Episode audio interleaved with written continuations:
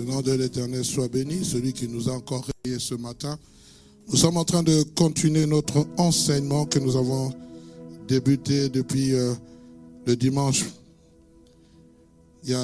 Depuis le début de l'année avec cette thématique bien aimée, allons et prenons possession de notre héritage, thématique que nous avons trouvée dans le livre de Deutéronome chapitre 1er. J'aimerais simplement qu'on me mette le verset 6 et nous allons continuer sur ce que nous avons dit déjà il y a deux dimanches. Dimanche passé, j'étais absent. Je remercie le frère Freddy pour euh, son, son temps de parole. La Bible dit, l'Éternel nous a, l'Éternel notre Dieu nous a parlé au rêve en disant, vous avez assez demeuré sur cette montagne. Verset 6, 7, s'il vous plaît. vous pouvez recommencer le verset 6e, s'il vous plaît. Sur cette montagne. Verset 7 à la montagne, il y a une partie que je ne vois pas, s'il vous plaît, parce que là, je risque d'escanter la parole de Dieu. Je voudrais lire avec euh, ma propre Bible pour ne pas...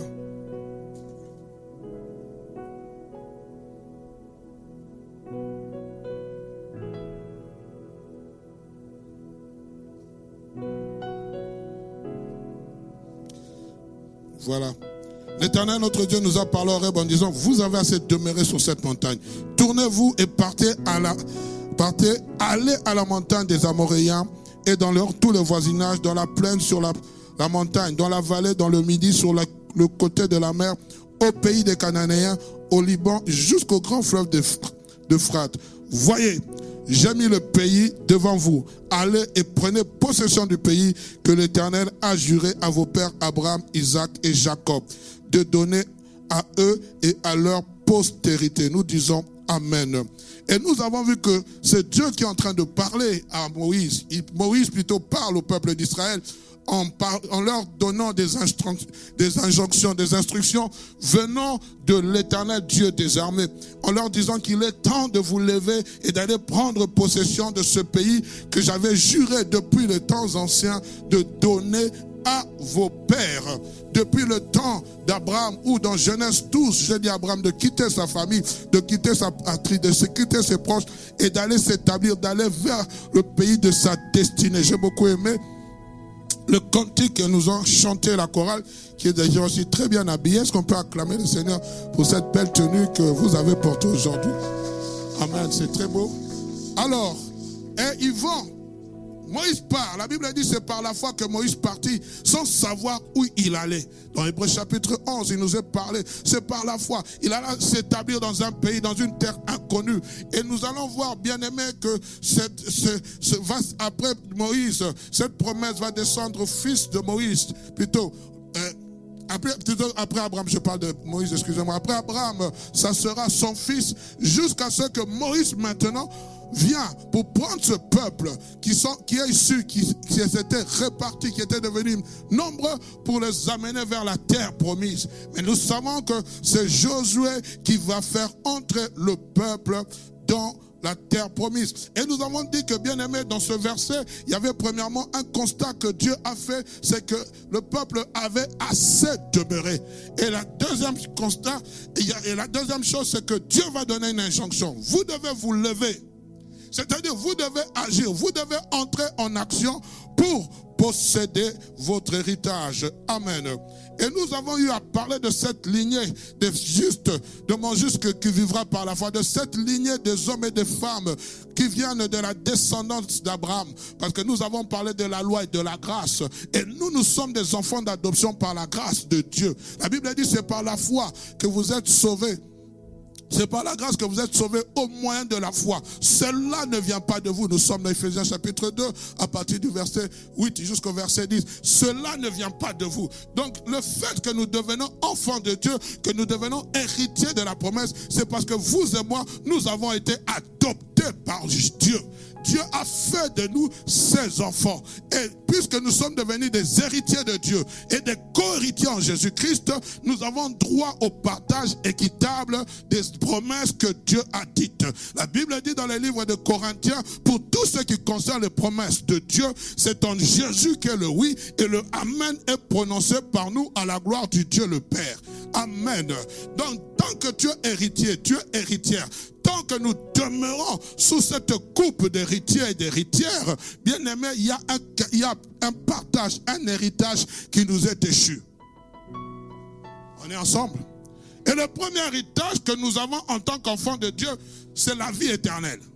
Je ne l'avais pas dit, mais nous devons le savoir, c'est la vie éternelle. C'est le premier héritage. Et c'est cet héritage que le diable est en train de convoiter. Pourquoi Parce que le diable ne veut pas que tu puisses hériter de la vie éternelle. Nous avons l'héritage par la foi, mais nous devons nous maintenir dans cette position d'héritier pour, ou d'héritière pour posséder cette vie éternelle. On est ensemble. Celui qui croira sera sauvé. Bien que cheminons sur cette terre, bien aimé, vous et moi, nous devons savoir que nous ne sommes que des simples passagers. C'est pour cela, moi, je suis contre ceux et celles qui se mettent des bâtons dans les roues parce que, voilà, il a pris mon travail, je vais l'empoisonner. Frère, ce sont des choses éphémères. Il y a quelque chose de plus glorieux qui nous attend. Il y a quelque chose de plus, de plus grand, de plus, de plus honorable qui t'attend. Oh oui, c'est bien d'accumuler des maisons, je ne suis pas contre. D'accumuler des voitures, je ne suis pas contre. Et toutes ces choses, personne n'emportera ça. Personne. Nous devons être intelligents. Amen. Je vais aller rapidement parce que le temps est en train de faire défaut. Et la dernière fois, vous et moi, nous avions eu à parler des caractéristiques de ceux qui doivent hériter les promesses. Nous sommes dans Hébreu chapitre 6, le verset 11 à 12. La Bible dit, nous désirons que chacun de vous montre le même zèle pour conserver jusqu'à la fin une pleine assurance, en sorte que vous ne vous relâchiez point et que vous imitiez ceux qui par la foi et la persévérance héritent les promesses. Donc, il y a un caractéristique ou une caractéristique des qui doivent hériter les promesses. Et nous voyons l'auteur des épîtres aux Hébreux est en train de nous décrire cette caractéristique. La première caractéristique, il dit, vous devez être montré le zèle. Dans d'autres, la version parole vivante, il a dit, nous souhaitons seulement que chacun de vous reste actif jusqu'à la fin. Et nous avons parlé que un héritier d'une promesse, c'est une personne active, c'est-à-dire qui est constante, non passif ou oisif. Et nous avons dit que Dieu est contre les paresseux. C'est une personne qui est en mouvement. On parlerait tantôt. Ce n'est pas une personne qui reste oisif. C'est une personne qui croit et qui agit par rapport à ce que Dieu lui dit. Par rapport aux promesses que Dieu lui dit. La foi, bien aimé, est un comportement. La Bible dit pour l'avoir obtenu. Donc quand tu es dans une foi, tu te comportes d'après ce que Dieu t'a dit. Oh non, j'ai la foi, j'ai la foi. Non, la foi te pousse à te comporter de la manière dont Dieu t'attend. C'est pour cela, lorsqu'on parle d'Abraham, la Bible dit, il ne considéra point que son corps était usé. Il s'est comporté de la manière dont Dieu l'attendait. Sarah s'est comportée de la manière dont une femme attend un enfant.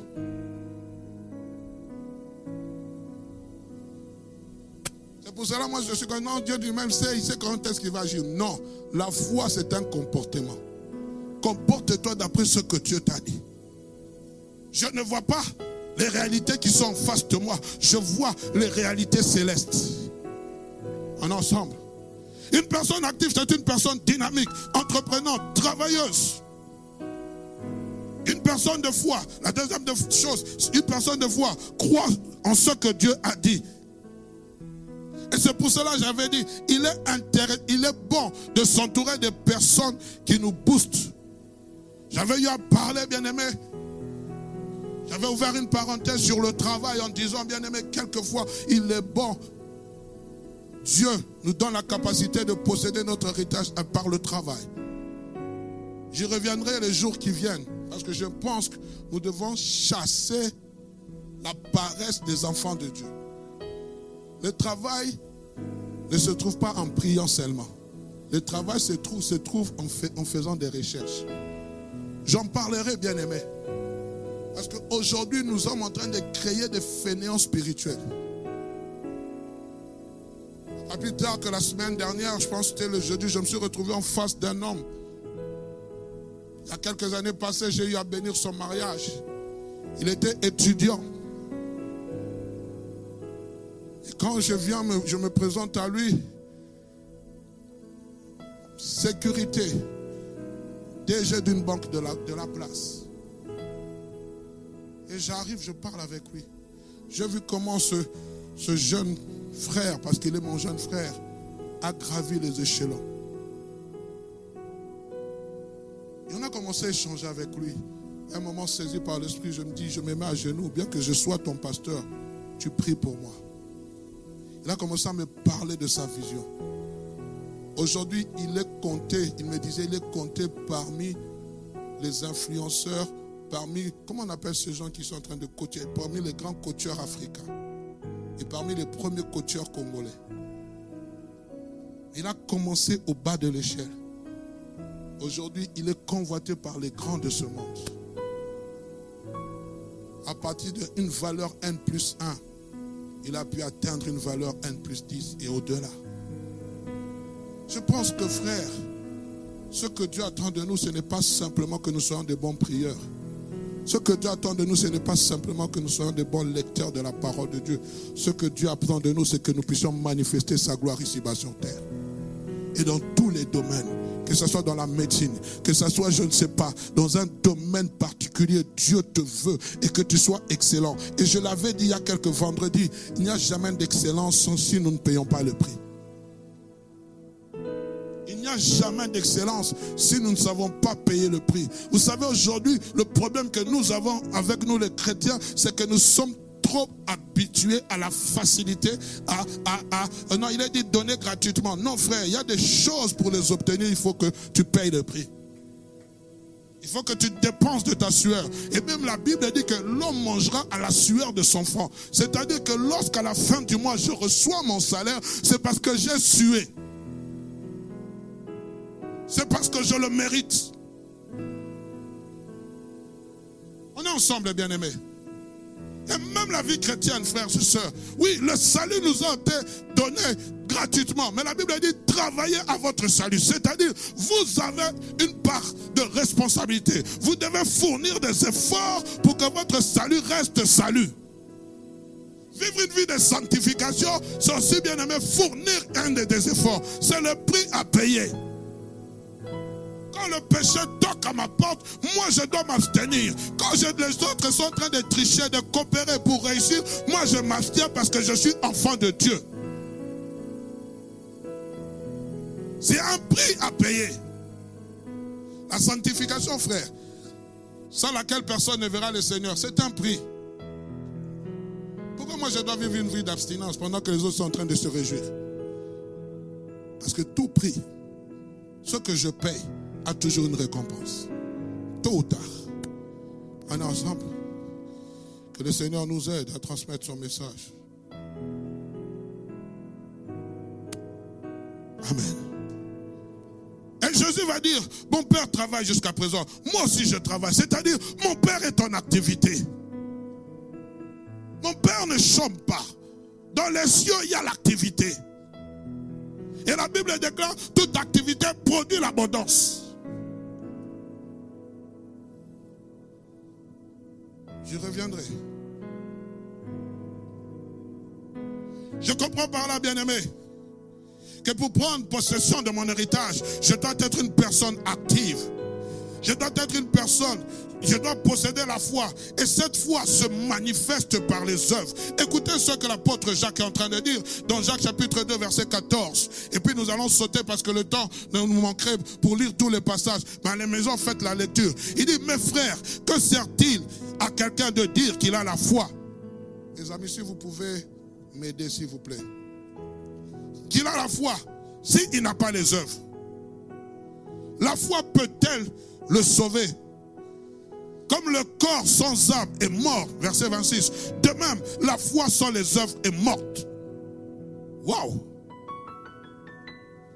Je comprends qu'une personne qui doit posséder son héritage doit être une personne qui a la foi.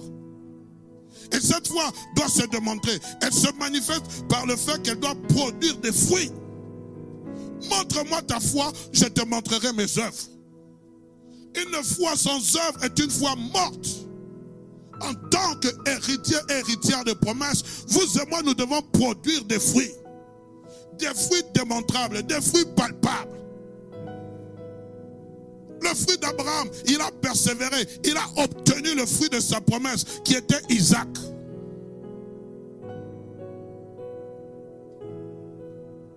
Il a persévéré. Il a tenu entre ses mains ce que Dieu l'avait promis. Pendant 25 ans, il a persévéré et Dieu s'est révélé. Il lui a dit, je suis le Dieu Tout-Puissant. Marche devant ma face et sois intègre. Quels sont les fruits que nous produisons, vous et moi? Qu'est-ce qui démontre que nous avons la foi? Qu'est-ce qui te montre Je pense que même quand Dieu te fait une promesse, bien aimé, quelque part, il te faut aussi un petit clin d'œil. Il y a quelque chose qui est en train de démontrer que je suis avec toi.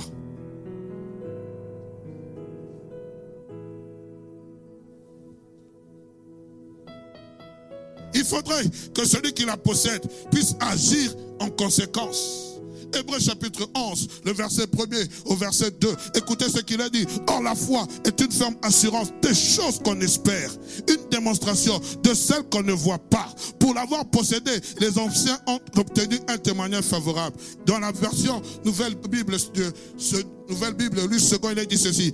Or, la foi, c'est la réalité de ce qu'on espère, l'attestation des choses qu'on ne voit pas.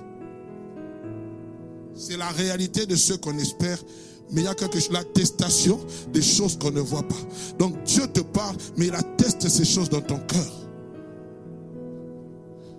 C'est pour cela qu'Alain pouvait se tenir et dire, donne-moi cette montagne. Moi, je ne suis pas de la race de ceux qui doivent partager. Moi, je suis de la race de ceux qui doivent recevoir ce qui est à moi.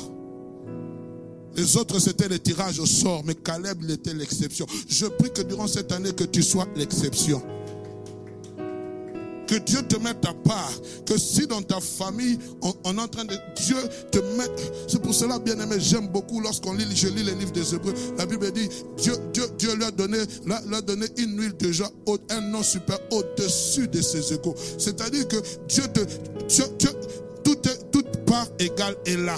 Mais tellement que toi, tu as une particularité, Dieu, Dieu te retire du lot. Je, prie que cette année, que tu sois retiré du lot. Si les gens dans ta famille, pour se marier, ils doivent avoir des combats. Mais toi, tu sois retiré du lot. S'il y a des choses pour avoir, il faut que tu combattes. Mais que toi, tu sois retiré de l'eau. Je l'avais dit, frères et sœurs, il y a le temps de David où David a combattu. Mais il y a aussi le temps de Salomon où Salomon est entré dans son repos. Salomon a obtenu des choses sans combattre.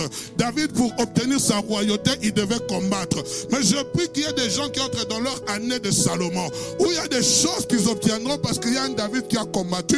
Et lorsque eux, ils entrent, le mariage n'est plus une difficulté. Chercher le travail n'est plus une difficulté. Parce qu'il y a eu quelqu'un qui a combattu.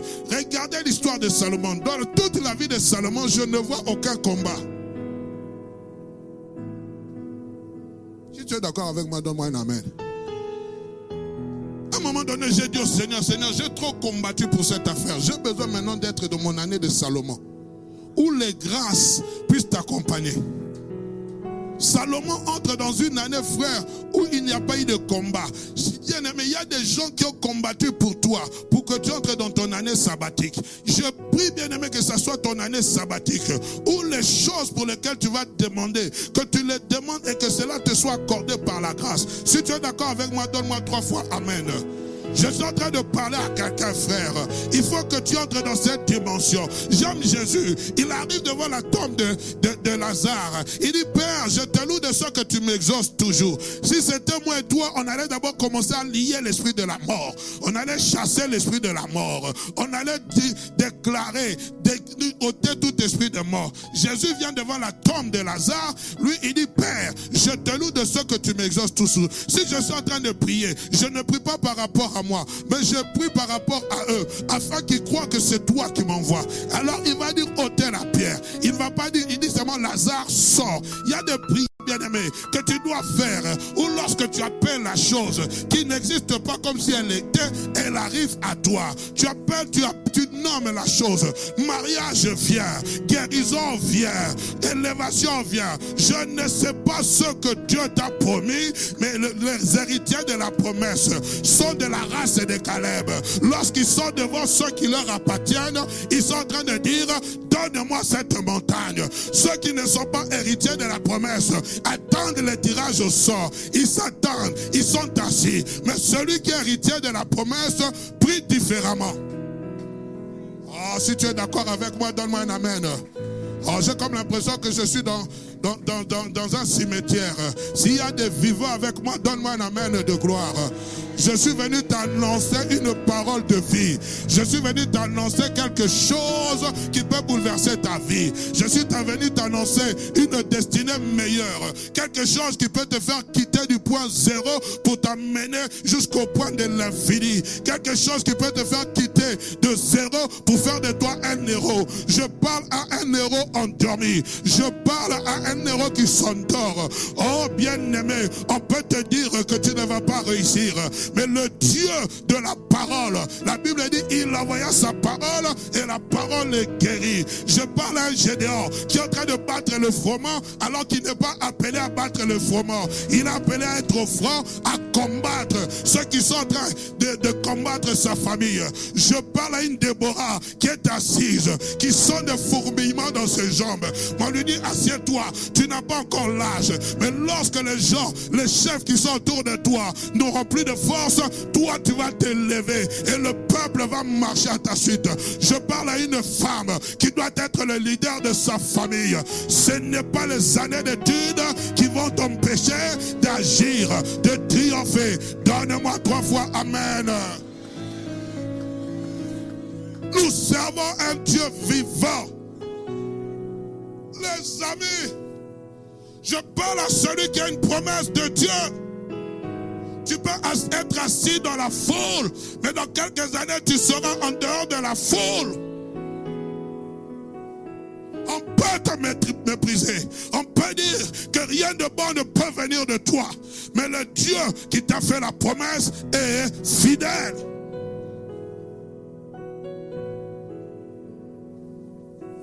Est-ce que je peux parler?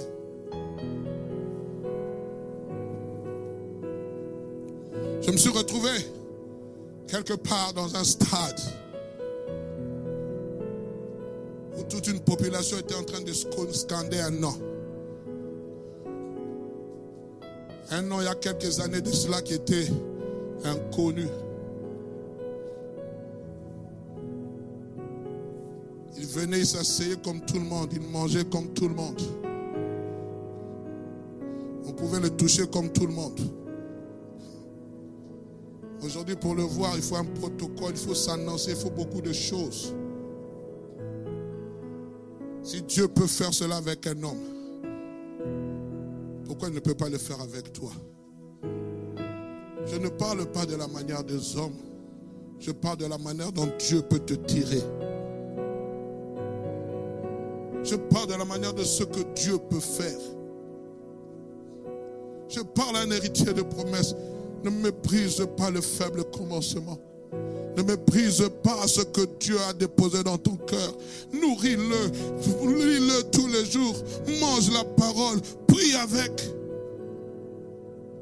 Le jour est en train d'arriver où même les ténèbres n'auront aucun pouvoir sur ce que Dieu a déclaré sur ta vie.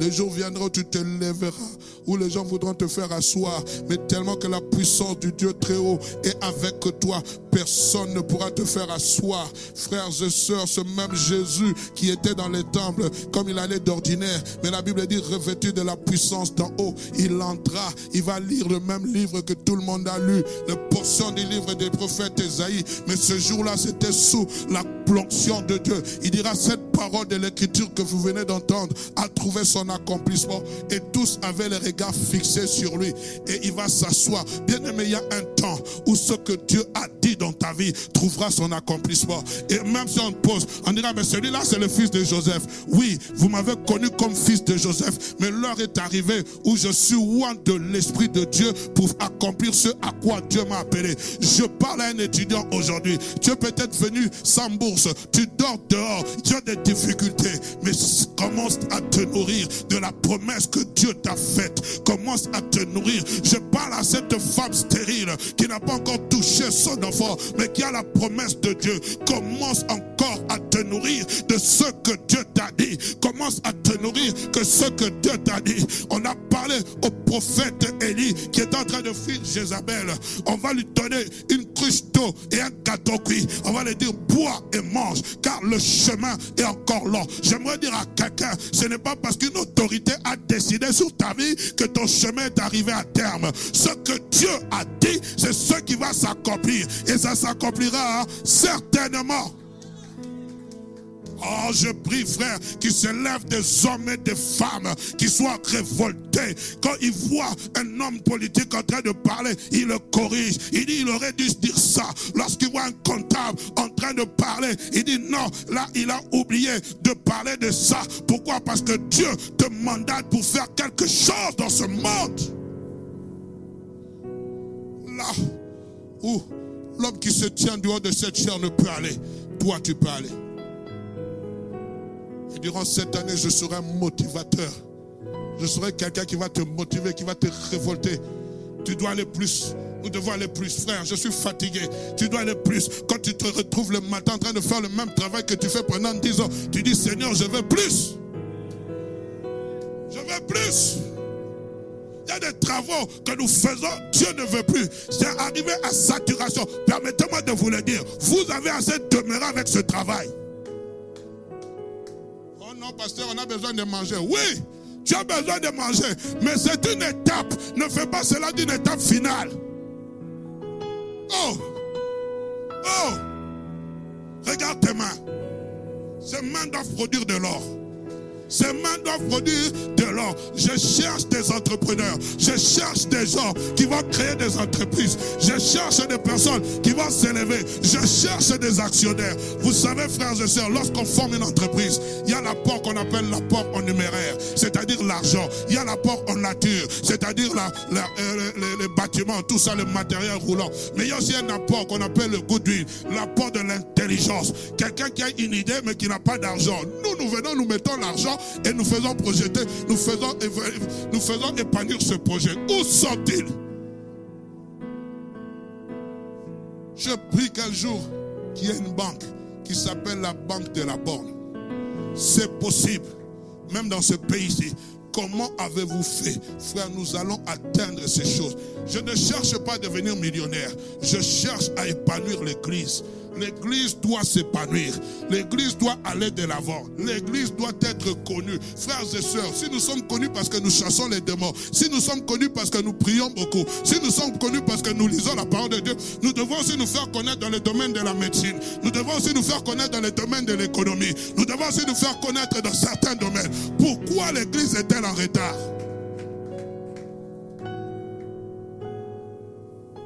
Ce sont les mêmes personnes. Nous allons travailler pour les gens. Ces gens-là, ils ont obtenu l'argent comment? Comment ils ont pu réussir? Oh non, ils touchent, ils, sont, ils sont des occultes. Ah! J'ai lu l'histoire de Moïse face au magicien de Pharaon. À un moment donné, ils ont fait tout ce que Moïse faisait. À un moment donné, ils sont arrivés à, à saturation. Ils sont rentrés vers Pharaon. Ils ont dit non, là, ça, ça, ça, c'est le doigt de Dieu. Ça, là, cette affaire-là, c'est la signature de Dieu. Si Moïse et Aaron ont pu faire mettre la signature. Et j'aime beaucoup comment Dieu dit. Dieu dit aujourd'hui, je te fais Dieu devant Pharaon. Il dit, je te fais Dieu devant, c'est-à-dire devant ces puissances occultes. Dieu peut te faire Dieu. Pour démontrer que tu sais, frère, il y a des. Je ne sais pas où est-ce qu'on peut arriver. Frère, la rive entre. Je parle avec ce frère. Oh, Seigneur, permettez-moi, je ne suis même pas encore dans mes messages. Il me dit, pasteur, je suis arrivé ici. On m'a donné euh, cette banque. Le défi, c'était de par année de faire passer au moins 5000 personnes. Il dit, je suis arrivé dans cette banque, ils étaient à 700 000. Aujourd'hui, nous sommes, après deux ans, nous sommes à plus de 2 millions. Sans abonnés. Plus de 2 millions. Comment tu as fait? Il a dit, j'ai commencé à prier. Dieu a commencé à me, a à me parler. Il a commencé à me parler. Il a commencé à me parler. Il a commencé à me parler. Et j'ai appliqué cette formule. J'ai dit, et pourtant, lui, il était allé ici, je ne sais pas, chez Mackenzie, on lui a donné une formule. Il a dit, cette formule, il a commencé à travailler. Il dit de 700 000, et puis il m'a parlé des chiffres qui sont en train d'atteindre financièrement. Mes amis, il est un homme comme toi et moi. Toi, tu es toujours là simplement sur les réseaux sociaux en train de, dire n'importe quoi. Mes amis, s'il vous plaît, réveillons-nous dans ce monde. Nous avons besoin de bouleverser ce monde. Nous avons besoin que ce monde soit connu, que Jésus soit connu. Mais Dieu va se servir de ton intelligence. Que fais-tu de ton intelligence? Toi, TikTokeuse, toi, influenceuse. Je ne sais pas, tu es influenceuse en quoi Mais tout ce que tu sais montrer que c'est les angles, les habits,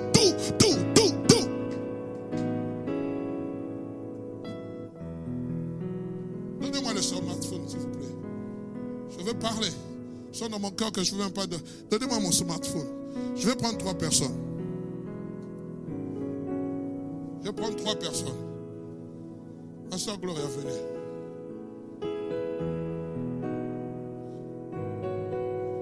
Papa Albert, venez.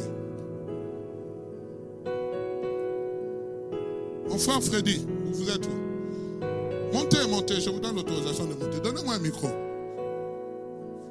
Mon frère Freddy, vous êtes où?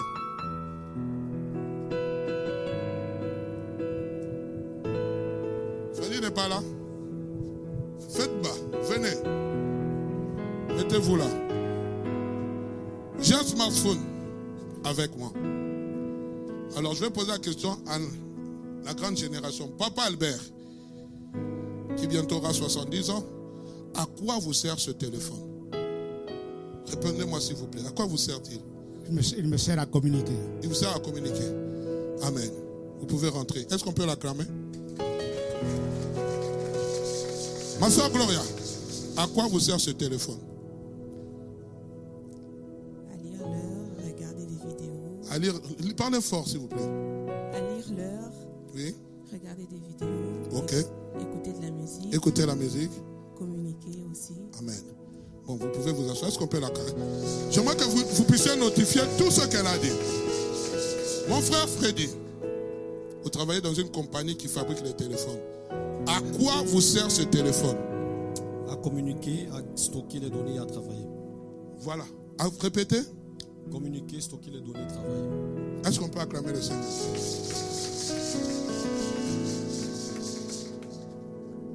Trois personnes, ont donné trois définitions différentes. J'ai beaucoup aimé la dernière définition parce que c'est là où nous nous tombons dans le piège. Ce téléphone est un outil de travail. Quand vous utilisez seulement ce téléphone pour communiquer, ce sera la communication, mais c'est un outil de travail. Dans ce téléphone aujourd'hui, vous avez les agendas. Dans ce téléphone ici, vous avez tous les contacts que vous pouvez avoir. Mais dans ce téléphone ici, vous pouvez même réfléchir. Parce qu'il y a aussi des notes que vous pouvez prendre. Dans ce téléphone ici, vous pouvez entrer sur des réseaux sociaux, sur LinkedIn, vous pouvez faire votre CV. Ce téléphone, quand vous le considérez seulement comme un simple appareil avec lequel vous appelez, quand vous le considérez simplement avec un appareil avec lequel vous regardez les vidéos, vous prenez les photos, vous faites les TikTok, vous êtes en train d'échouer. Et quand vous prenez cet appareil comme un outil de travail, vous êtes en train de réussir dans vos entreprises. L'intelligence aujourd'hui a permis que, au lieu de vous déplacer, le travail vient vers vous. Vous allez sur YouTube. Vous avez, hier, je devais ouvrir le capot de la de l'Opel Vectra. Je n'arrivais pas à ouvrir. Je suis allé sur le TikTok de YouTube. Vous voyez comment on appelle ça encore? J'ai vu comment on peut ouvrir le capot. Vous avez tout ça ici. Le tout dépend de la manière dont nous employons notre smartphone. C'est pour cela que vous allez voir quelqu'un qui a un smartphone, il réussit. Il n'a pas besoin de se déplacer. Il suffit seulement qu'il donne un coup de fil, tout vient vers lui. Je me suis retrouvé dans un hôtel, je parle comme ça, on m'a appelé. Monsieur, vous devez payer la facture. J'ai dit, je ne dois pas payer la facture parce que je suis pris en charge. La personne insiste. Je dis, la personne qui me prend en charge est occupée. Elle a insisté. J'ai pris le téléphone, j'ai écrit à la personne de ma chambre. La personne a répondu. La personne a répondu à la personne, je ne vais pas entrer dans les détails, et le directeur de l'hôtel est venu vers moi. Moi, j'étais dans ma chambre. J'ai utilisé seulement le téléphone. Le directeur est venu demander pardon. Pourquoi? Parce que j'ai appelé quelqu'un qui était supérieur à lui. Il m'a amené une coupe de, une bouteille de champagne, dernier cru. J'ai refusé, j'ai dit, je ne bois pas l'alcool. Il m'a dit, tout ce que vous voulez, je vous le donne. À cause d'un téléphone. Grâce à un téléphone. Pour vous faire dire, frère, ce téléphone porte aussi une influence positive et négative. Le tout dépend comment tu l'utilises. Que fais-tu de ce que Dieu t'a donné? Est-ce qu'on se comprend, frère? Je suis en train de te faire réfléchir pour que tu aies dans cette dimension où tu dois comprendre que même l'utilisation des réseaux sociaux que Dieu te donne, c'est pour faire avancer ta vie. Ce n'est pas pour la faire reculer. Le tout dépend de ce que tu regardes, le tout dépend de ce que tu es en train de faire.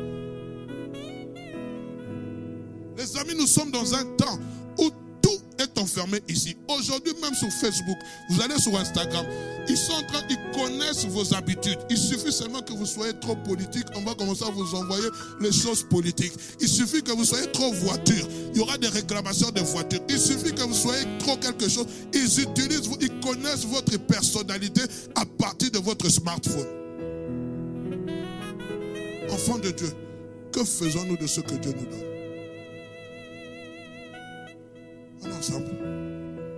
Que Dieu nous ouvre les yeux pour que nous puissions comprendre ce à quoi il nous a appelés. Maintenant, je retourne à ma prédication. Troisième des choses, troisième caractéristique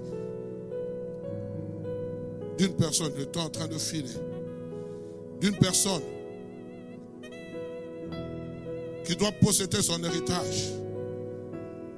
C'est une personne qui doit être mature.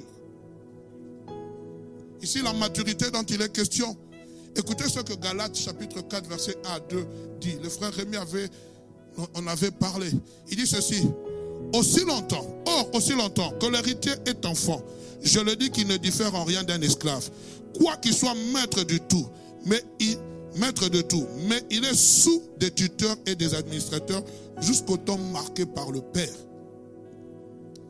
Votre Paul est en train de dire une chose importante. Tu peux avoir un héritage, mais aussi longtemps que tu es enfant, cet héritage ne t'est pas donné. Cet héritage est géré par des tuteurs ou des administrateurs. J'aimerais vraiment vous faire qu'on puisse se comprendre. Nous parlons de posséder notre héritage. Mais notre héritage, nous ne pouvons pas la posséder si vous et moi, nous ne sommes pas des matures. Je vais parler de la maturité, d'abord selon le monde, et la maturité selon Dieu, d'après l'héritage des promesses. J'aimerais vraiment que vous puissiez me suivre. Officiellement, bien aimé, lorsqu'on devient adulte, on devient adulte à quel âge? Ici en Belgique. 18 ans, ok. Et lorsque nous parlons d'une personne mature, c'est parler d'une personne, d'un adulte d'un certain âge, qui est premièrement réfléchi, posé et qui fait preuve d'une certaine sagesse ou une responsabilité liée à l'âge. Mais il y a des études qui ont démontré que la réalité, une toute une autre réalité. Selon les études, il est dit ceci. Notre cerveau deviendrait adulte bien plus tard que 18 ans. Quand j'ai lu ça, j'ai commencé maintenant à analyser les comportements de certaines personnes que je côtoie. J'ai dit, ah Donc ce n'est pas parce qu'on a 18 ans. 18 ans, c'est l'âge officiel, on devient adulte. Suivez-moi attentivement. Certaines recherches effectuées sur l'homme disent que le cerveau n'atteint pas l'âge adulte à 18 ans, mais plutôt à 30 ans. Je vais vous le prouver bibliquement. Ah, tu as 18 ans, mais tu n'es pas mature. Alors que la plupart, ah là on a vanté les, filles, la plupart des cerveaux des filles deviennent physiquement matures entre 18 et 30 ans. C'est pour cela, toi qui veux te marier, tu as 30 ans, tu vas épouser un garçon de 22 ans là. C'est ton bébé?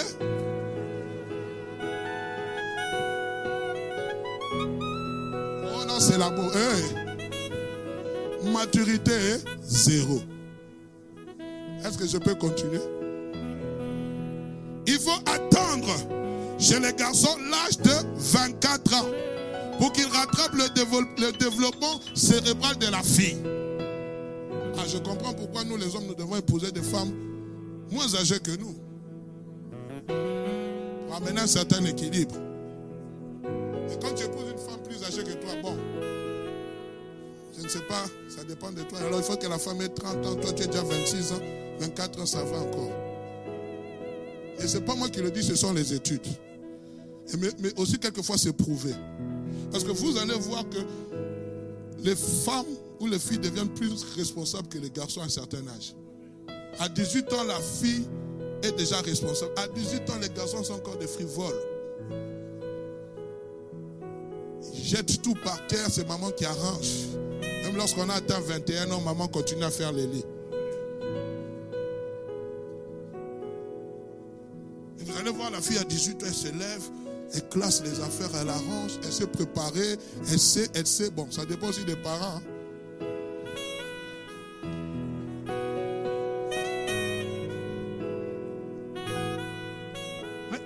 L'histoire, ce qui est important. Vous allez voir que lorsque nous lisons la Bible, Luc nous présente l'âge de, Christ qui fut lié à son ministère. Nous sommes dans Luc chapitre 3, verset 23. La Bible dit ceci, j'aime beaucoup, ça m'a fait réfléchir. Jésus avait environ 30 ans lorsqu'il commença son ministère. Étant, comme on le croyait, le fils de Joseph, fils d'Élie. On donne l'âge. Waouh, 30 ans. La maturité. Mais quand vous allez dans les chapitres plus, plus bas, Luc chapitre 2, vous allez voir, bien aimé, nous n'aurons pas le temps de tout lire. Mais nous allons comprendre, la Bible dit au verset 41, les parents de Jésus allaient chaque année au temple, à la fête de Pâques. Ils allaient chaque année. Mais écoutez, lorsque Jésus fut âgé de 12 ans, ils y montèrent selon la coutume de la fête. Écoutez, lorsque Jésus, donc, c'est-à-dire à un certain âge, ils ont pris Jésus, ils sont partis, ils ont trouvé que Jésus avait grandi. Ils sont partis avec lui. Et quand vous lisez la suite de l'histoire, Jésus-Christ va se perdre pendant trois jours. Les parents vont le chercher et vont le retrouver où? Au temple. Il est en train de discuter avec, les docteurs de la loi qui étaient étonnés de son intelligence. Mais la Bible dit que sa mère va l'appeler fils. Nous t'avons cherché longtemps. Et il va répondre, il faut que je fasse, je dois faire la volonté de mon Père. Mais après, on dit une chose, Jésus-Christ leur fut soumis.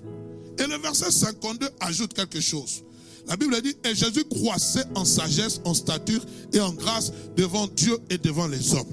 C'est-à-dire que même pour commencer son ministère, Jésus-Christ devait croître. Il devait atteindre un certain âge de maturité. Hey! Frères et sœurs, et cela m'a appelé aussi à réfléchir. J'ai commencé à me regarder moi-même. À un certain âge, nous avons prêché la parole, mais nous avons prêché la parole avec un zèle, ou bien aimé, c'était immature.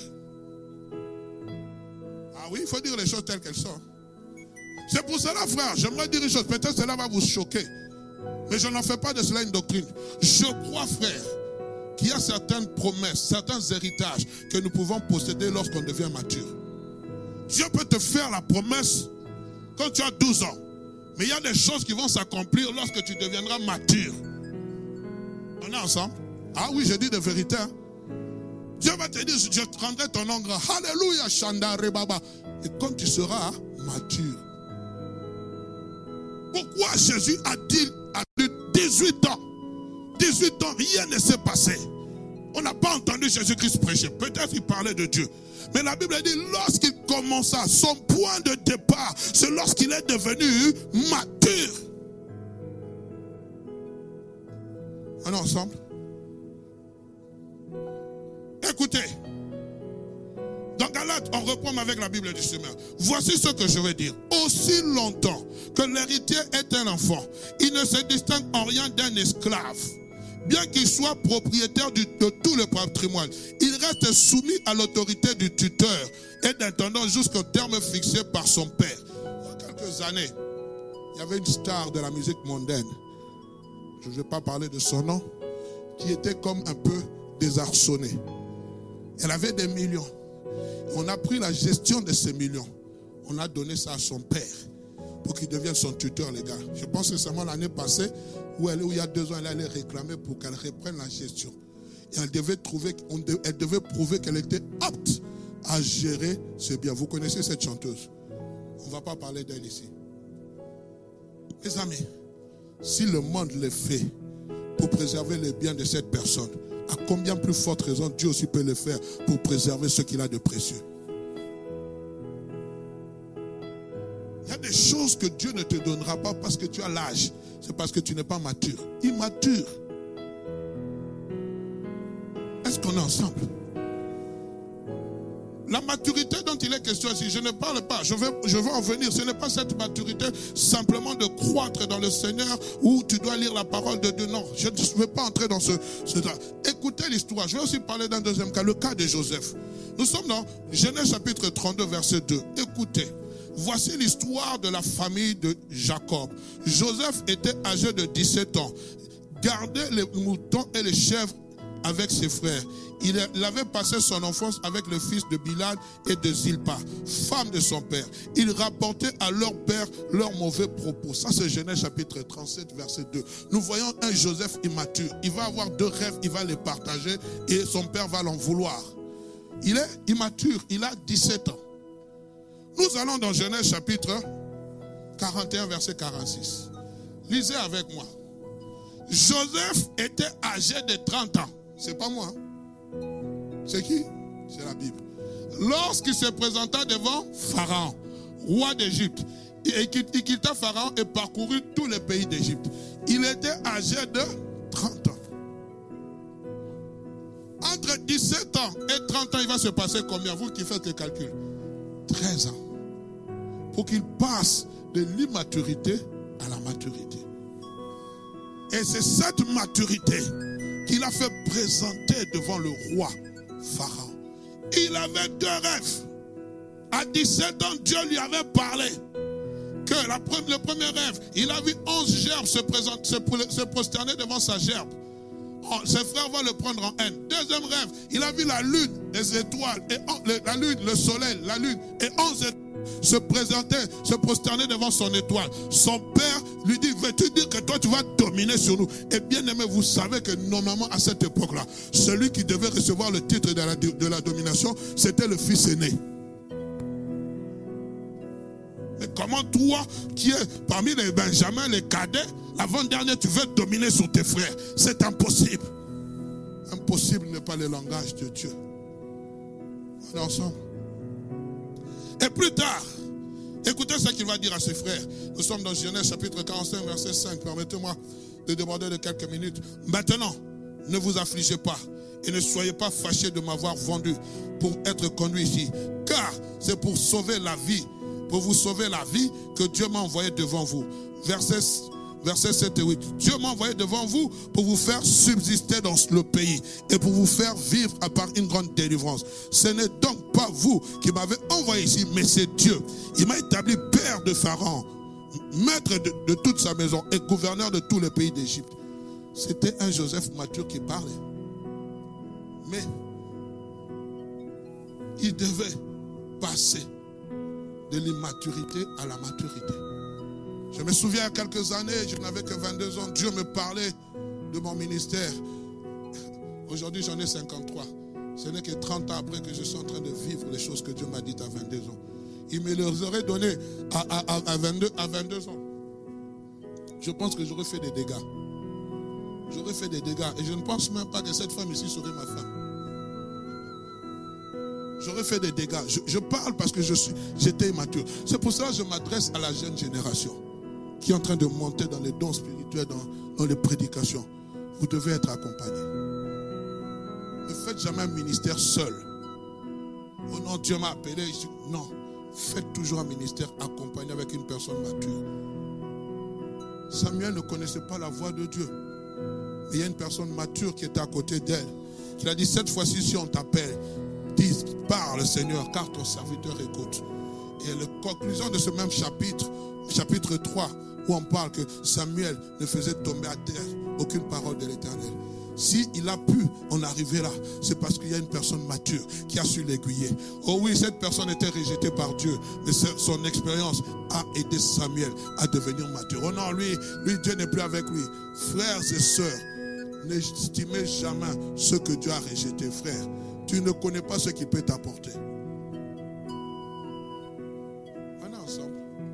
Oh non, cette maman-là, elle est de la vieille époque. Eh, la vieille époque. Dans mon jargon, on dit l'ancienne casserole, on ne la jette jamais. On l'utilise toujours. Elle a des expériences que toi, tu n'as pas. Elle a des choses qu'elle peut t'apprendre avec les cheveux blancs que toi, tu n'as pas. Assieds-toi, jeune fille, aux ongles de 15 cm, aux talons aiguilles. Assieds-toi, écoute ce qu'elle va te dire. Comment préserver ton mariage? Comment parler à ton mari? Comment l'accueillir quand il revient? Vous, vous avez fait des micro-ondes, votre euh, plat de substitution. Chérie, tu peux réchauffer. Toi, tu es sur TikTok, tu es en train de chatter. Ton mari revient de la maison, tu ne sais même pas te, te lever pour l'accueillir, lui faire un petit bisou. Mais pasteur, pourquoi tu t'attaques toujours au sort? Toi aussi, frère. Tu aimes toujours les jeux électroniques. Tu es marié. Transforme ces jeux électroniques en parlable avec ta femme. Je ne te regarde pas, frère Jean-Marc. Je parle comme ça.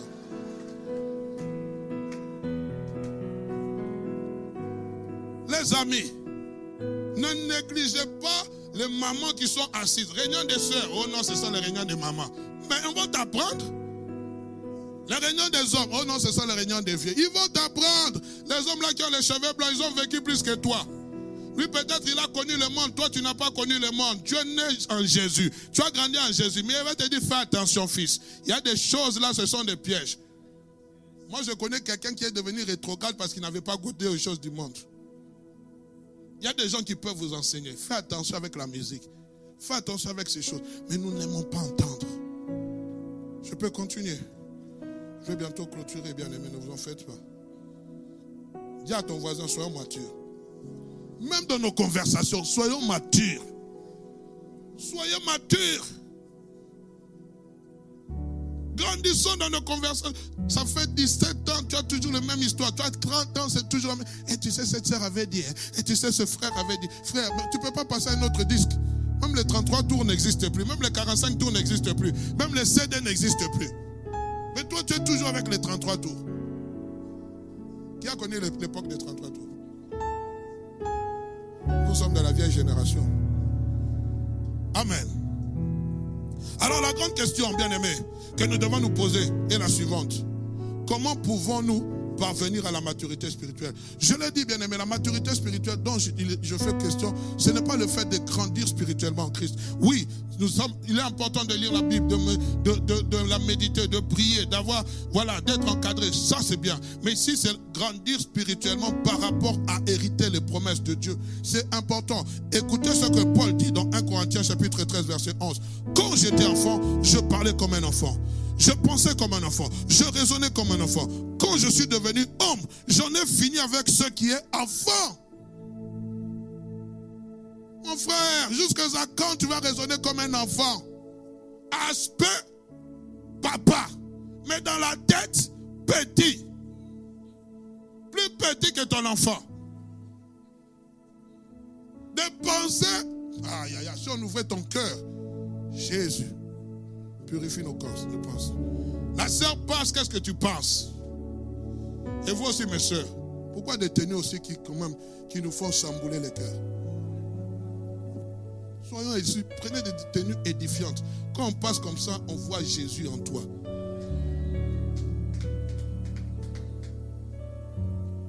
Je ne vais pas parler, sinon on va dire que c'est toujours ça. On y va. Amen. Écoutez, bien aimés.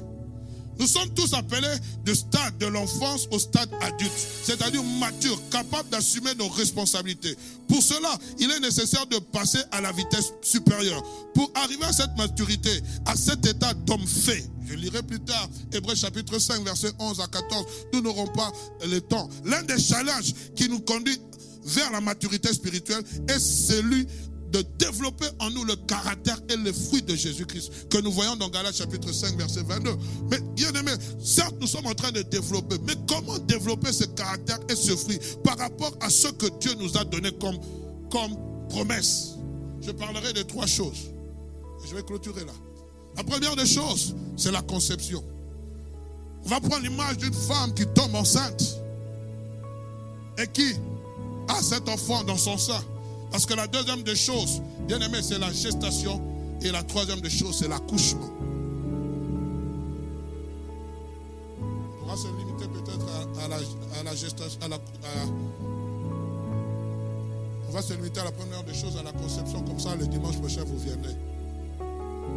Ne prenez pas les rendez-vous ailleurs. Venez. La conception. Écoutez ce que Paul dit aux Corinthiens. 2 Corinthiens chapitre 3 verset 5. Ce n'est pas à dire que nous soyons par nous-mêmes capables de concevoir quelque chose comme venant de nous-mêmes. Notre capacité, au contraire, vient de Dieu. Quand on parle de conception ici, bien aimé, c'est élaborer quelque chose, un projet dans l'esprit. Conception vient de ce verbe concevoir qui veut dire combiner, composer, créer, découvrir, échafauder, élaborer, imaginer, inventer, trouver. Et bien aimé, Dieu conçoit des plans, de projets. Il dit, je connais les projets que j'ai formulés sur vous. Projets de paix, non de bonheur, afin de vous donner un avenir de l'espérance. Il conçoit un projet pour tout un chacun de nous. Et ce projet bien-aimé, il a une vision et il élabore cette vision, un plan d'action. Et comment il le fait? Il vient, il le dépose dans notre sein. C'est pour cela, vous voyez, il y a des gens qui sont enceintes de grands projets. Dieu a déposé cela dans son cœur. Il est enceinte des projets. Et moi, je suis enceinte des projets. Ce bébé TV, j'attends bien aimé. C'est commence à être en gestation. Je sens ce projet bouger dans mon sein. Qu'est-ce que Dieu a déposé en toi? Qu'est-ce que Dieu a déposé dans ta vie? Qu'est-ce que Dieu, frères et sœurs, qu'est-ce qu'il a mis en toi? Qu'est-ce qu'il a mis? Il a, il a mis en toi, bien-aimé. De quoi es-tu enceinte? Je vous en supplie, réfléchissons dessus. Dès l'instant où nous venons à Christ, il y a quelque chose que Dieu loge dans notre sein. Dès l'instant Dieu pose dans ton sein quelque chose. Tous, nous ne serons pas prédicateurs. Tous, nous ne tiendrons pas du haut de cette chair. Même ceux qui chantent, bien-aimés, ont un travail à faire pour le Seigneur. Même pas seulement dans l'église. Parce que l'église ici, nous venons glorifier. C'est dans le monde où nous devons manifester ce que Dieu a déposé dans notre sein. Je reviendrai le dimanche prochain par la grâce de Dieu. J'aimerais que tu réfléchisses. De quoi es-tu enceinte? Quels sont tes projets que Dieu a posés en toi? Quelle est cette semence que Dieu est venu poser, poser dans ton cœur pour que cette semence